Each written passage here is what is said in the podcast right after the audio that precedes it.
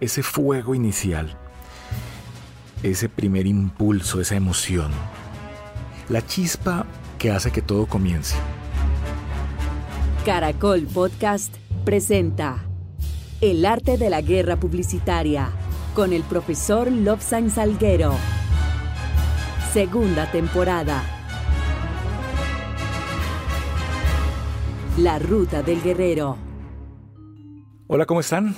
Mi nombre es Lobsan Salguero Barrera y esto es el podcast El arte de la guerra publicitaria. En su segunda temporada, La ruta del guerrero. Vamos a comenzar este camino y para comenzar este camino yo les propongo un ejercicio. Mientras están escuchando, pueden, por favor, hacerse una selfie. Prendan su celular o mírense al espejo. Finalmente es como lo mismo, ¿no?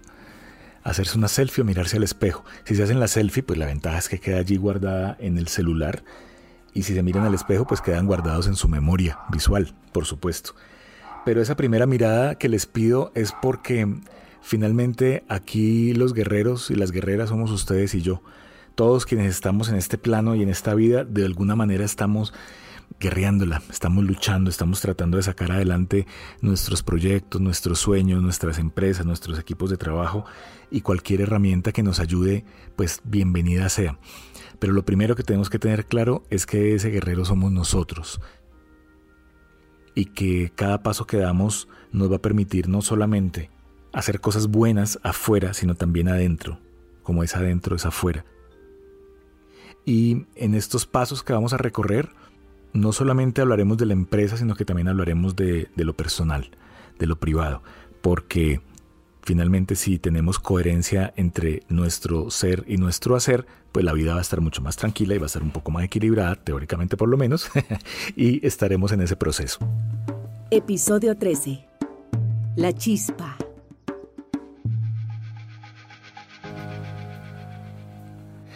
La ruta del guerrero comienza con la chispa, la Ruta del Guerrero nace desde el arte de la guerra publicitaria, el libro de Sun Tzu, como una manera de tener una metodología como muy concreta de cómo accionar esa sabiduría que nos deja Sun Tzu. Y este primer paso se llama la chispa. Piénsenlo como ese fuego inicial, ese primer impulso, esa emoción que hace que todo comience. Cuando usted comienza en un empleo porque le dijeron bienvenido, la contratamos o lo contratamos, usted queda feliz. Porque pues va a llegar a un sitio donde le van a dar un dinero y donde va a hacer algo que a usted le gusta teóricamente también, por supuesto. Y usted está feliz y está radiante. Cuando usted está comenzando un proyecto porque tuvo una idea así que le encantó y dijo, uy, qué bueno poner un negocio ahí en esa esquina, esa emoción, esa emoción también lo está estimulando, la está estimulando todo el tiempo y es el soñar frente a eso todos los días, investigar, buscar. Y si es una relación de pareja, pues ya saben, ese primer chispazo así enorme que nos hace entender el mundo de otra manera, que nos hace caminar más despacio, que nos hace ver, eh, vernos diferentes incluso, ¿no? Que le dicen a uno, tenés como una mirada rara, está enamorado o algo así. Ese primer chispazo también cuenta la vida como chispazo, el Big Bang como chispazo, la energía como iniciadora siempre. De eso habla la chispa, de ese momento inicial. Y aquí Claro, uno puede decir es que el momento inicial, aquí hay dos caminos. Y van a ver que, van a escuchar que dentro del podcast siempre se abren ramificaciones. Aquí hay dos caminos. O ese camino o esa chispa, vos la asumiste porque la vida te la puso, ¿sí? Porque ah, te pareció el empleo o por lo que sea, porque, no sé, encontraste a alguien o tal. O es una chispa que vos mismo has generado o vos misma has generado en el caso de una idea, de un negocio. Si la chispa viene desde afuera, yo tengo la opción de recibirla o no recibirla, como la idea desde afuera la recibo o no la recibo. Y eso ya es una primera decisión. Porque es que esa chispa es lo que nos va a dar energía cuando estemos en los momentos malos. Ese impulso es el que nos va a sostener cuando la cosa se ponga complicada. Hay muchos estudios que dicen que la satisfacción de un aumento de sueldo o de un ingreso a una empresa son 3, 4 meses, porque a la gente le acaba esa primera motivación. O sea, si tu única motivación es el sueldo, esa motivación va a pasar muy rápido, por ejemplo, porque la chispa viene de afuera. si te están invitando a un proyecto, pues sí, está bien y chévere, te metes en el proyecto. Si te encontrás a alguien en el camino, qué bonito, qué bueno que está allí esa persona en el camino, que te puedes acompañar y está bien. Pero cuando la chispa viene desde adentro es diferente. Cuando está desde afuera yo tengo que administrar eso que está allí y tomar decisiones y tal. Pero cuando está desde adentro, esa chispa, esa idea primaria, debería estar amarrada a eso que llaman propósito superior y es eso que a vos te mueve, eso que a vos te pone a funcionar y que vos decís no importa que no me paguen, yo quiero leer de este tema, yo quiero hacer de esto. Yo tenía un amigo publicista como yo, en su vida cotidiana como yo, y resulta que el tipo coleccionaba carros en miniatura. Y yo nunca, nunca, nunca lo sospeché porque pues se veía un tipo como muy, muy profesional, muy normal, muy adulto, muy el deber ser. Cuando me encontré con, este, con esta afición de él me dio mucha alegría porque él me decía, es que esto es lo que yo realmente soy. Lo otro lo hago porque me da para comer, pero esto es lo que yo soy realmente. Entonces, esa chispa de esa idea que a mí me motiva debería estar conectada sí o sí con eso que a vos te gustaría hacer. Esa pregunta que a uno siempre le hacen de ¿usted qué haría así no le pagaran por hacerlo? Y esa chispa finalmente es el reflejo de eso que uno haría así no le pagaran. A eso finalmente es a lo que llegamos. A que tiene que existir esa conexión para que cuando lleguen los momentos complejos, los momentos difíciles, las vacas flacas, sea esa energía, esa pasión la que te sostenga. Porque si no, no va a pasar nada. En el primer momento en que la cosa no está funcionando, te bajas del bus y chao. Entonces, esa chispa, cuando es interna, yo tengo que estarla alimentando. Como si fuera una fogata a la que le voy metiendo palitos. Yo tengo que estar alimentando esta fogata. Porque es la única manera. ¿Cómo la alimento? Hay dos caminos también. La alimento con conocimiento. ¿Sí? Estoy leyendo todo el tiempo, me estoy, no sé, ilustrando, estoy viendo lo chévere que es el tema. Y también porque le meto un ejercicio que se llama disciplina o autodisciplina. Y es esto de, yo comencé este proyecto y lo termino. O también aquello de, todos los días voy a dedicarme dos horas a investigar en Google sobre el tema y a buscar alianzas. O voy a estudiar tal tema en profundidad. O voy a hacer cuatro contactos al día que puedan ser interesantes para el negocio. Entonces, esa disciplina vence la desmotivación. Cuando la motivación cae, pero está la disciplina, es mucho más fácil volver a levantar la motivación. Pero si la motivación se cae y está solita, no tiene cómo volverse a parar. Entonces es importante trabajar en la disciplina. Siempre es importante. Vas a encontrar muchos libros para trabajar la disciplina, muchos videos en YouTube donde te van a dar tips para trabajar en eso. Pero si quedas únicamente con esa chispa, con ese entusiasmo, es muy fácil que eso se apague. Muy, muy, muy fácil que eso se apague. Y allí hay que entender algo y es que en ese proceso, como estamos en un proceso que es tan emotivo, que tiene tanta fuerza allí, hay que cuidar la siembra que se hace. Porque es que estamos definiendo el inicio de nuestro proyecto, de nuestra empresa. Esa siembra que se hace es lo que se va a cosechar. Si usted siembra banano, pues no puede pretender que la cosecha sea de mango. Eso no funciona así. Si usted paga mal, no puede pretender que sus empleados estén contentos trabajando con usted. Si usted los trata mal, así les pague bien tampoco. Si usted no le paga tiempo, pues tampoco puede esperar que estén bien. Si usted es agrio, odioso, odiosa con sus empleados, pues finalmente tenga en cuenta que estos empleados son la voz suya y la voz de su marca en la calle. Yo no puedo pretender cosechar lo que no he sembrado, y en el momento de la chispa es donde la cosecha es más profunda. Aquí es donde yo necesito realmente comenzar a cosechar esas cosas, ojo con esto, por las que yo quiero que me reconozcan. Es decir, la cosecha que se hace en el momento de la chispa es 100% pensada, planeada. Allí, claro, pueden pasar cosas que uno no planee, pero lo que a mí me compete tengo que planearlo. Es decir, yo voy a sembrar la chispa, en la chispa voy a sembrar la semilla de que yo soy responsable. ¡Tin! Como es ese primer momento en el que te están conociendo, en que estás haciendo relaciones, en que estás comenzando con tu idea y tal, pues la gente eso es lo que se lleva y eso es lo que va a pensar.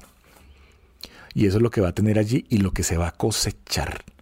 Yo siembro lo que quiero cosechar porque yo cosecho lo que he sembrado. Eso no se nos puede olvidar en el día a día. Trate bien a la gente y en la mayoría de los casos la gente devuelve eso. Pague bien, la gente devuelve eso tenga buenas relaciones con sus proveedores, el proveedor devuelve eso. Pero si usted no lo hace bien, pues finalmente eso se le va a devolver a usted.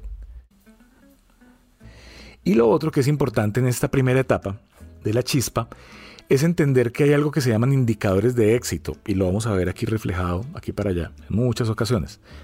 Los indicadores de éxito son lo que llaman en inglés o en marketing digital los KPIs o KPIs, que son los indicadores de desempeño. ¿A dónde va el tema? El tema va a que los indicadores de éxito son particulares. Son particulares, no son generales. Un indicador de éxito puede ser el dinero. Es decir, hay gente que trabaja para tener mucho dinero. ¿Por qué? Porque eso lo hace feliz. Hay gente que trabaja para tener mucha ropa. Eso le hace feliz. Hay gente que trabaja para conseguir, eh, no sé, la posibilidad de viajar, conseguir muchos viajes. Está bien, eso la hace feliz. Y en principio yo no soy nadie para mm, poner en tela de juicio esa felicidad, ¿no? Esa manera de conseguir la felicidad. Luego entonces, mis indicadores de éxito son personales es porque yo decidí que es mi indicador de éxito. Lo importante allí es que vos tengas claro que ese es tu indicador de éxito, que vos tengas claro que para vos lo importante de este proceso que estás haciendo, de este proyecto, de este empleo que, en el que estás entrando, es el dinero. No me interesa nada más dinero. Bueno, y eso es tu decisión. Al que no le guste, pues mire para otro lado. Si para tu empresa lo importante es la facturación y no le importa hacer marca, pues se dedica a vender y la marca es lo de menos. Si tu empresa lo que le importa es hacer marca, así venda poquito, bueno, es una decisión. Pero ese indicador de éxito hay que sembrarlo desde el punto cero, es ahorita cuando lo vas a sembrar.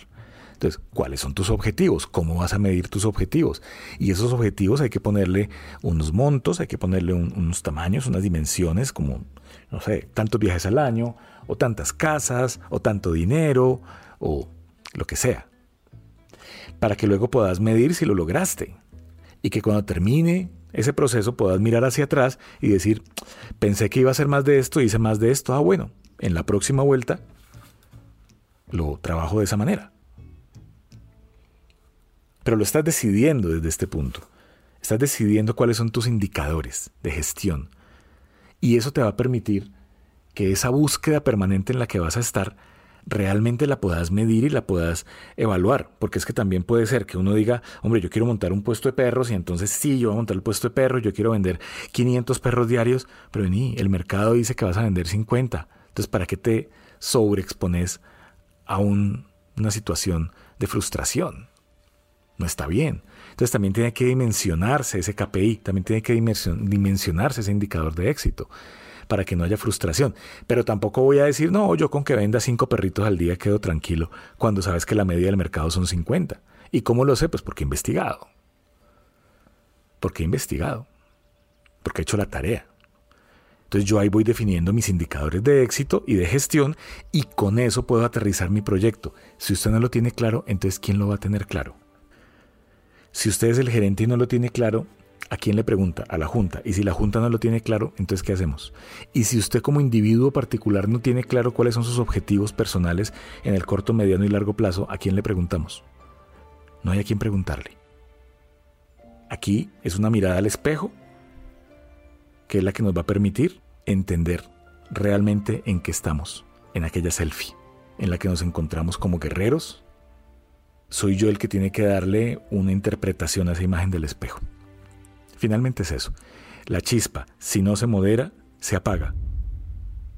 La chispa, si no se alimenta, se apaga. La chispa, si no se ayuda a que crezca, pues decrece, se apaga, pues no se va a mantener igual. Hay que entenderlo. Y hay que tener esto en cuenta porque es la chispa la que nos va a permitir aguantar todo lo que viene cuando ya la brújula nos marque el norte, que es el siguiente paso. En el siguiente episodio vamos a hablar de la brújula y es cómo cogemos esta energía que está aquí y la direccionamos para que todo nuestro esfuerzo vaya hacia un solo camino, porque a veces ahí nos perdemos. Tenemos mucha chispa y no tenemos dirección.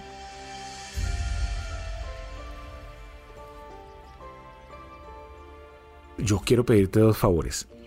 El primer favor es que casi todas las plataformas de podcast tienen una forma de evaluación, o son estrellitas, caritas arriba, bueno, lo que sea. Te quiero pedir que me ayudes con una evaluación, porque entre más gente pueda escuchar este podcast, pues va a estar más y mejor cumplida nuestra tarea de divulgar, de dar a conocer esta información. Si tienes algún comentario, bienvenida por Instagram, bienvenido por Instagram, arroba Lopsang, que se escribe L-O-B larga, S-A-N-G, o en mi página web lopsang.co. Y lo otro que te iba a decir es que si sentís que alguien que conozcas tiene problemas con esto de la chispa, como que no tiene allí mucha energía, pero como que no sabe por dónde enfocarla, qué paso darle, cómo, cómo definir esos indicadores de éxito y todo el tiempo está eh, midiendo su gestión por el indicador de éxito del otro, porque el vecino tiene plata, yo no tengo, entonces me deprimo. O porque tal persona, no sé, eh, viaja todo el año, yo no puedo viajar, entonces me deprimo. Entonces definir ese indicador de éxito es importante y definir todo lo que hemos hablado. Si sentís que hay alguien a quien le pueda servir esta información, envíasela. Es bueno para ellos, para ellas, para tus conocidos, conocidas y por supuesto para mí y para todo el equipo porque podemos llegar a más personas y dar una mano para que la ruta del guerrero les permita cumplir todos sus proyectos personales y empresariales. Mi nombre es Lobsan Salguero Barrera y esto es el podcast El arte de la guerra publicitaria, en la temporada 2, La ruta del guerrero. Gracias.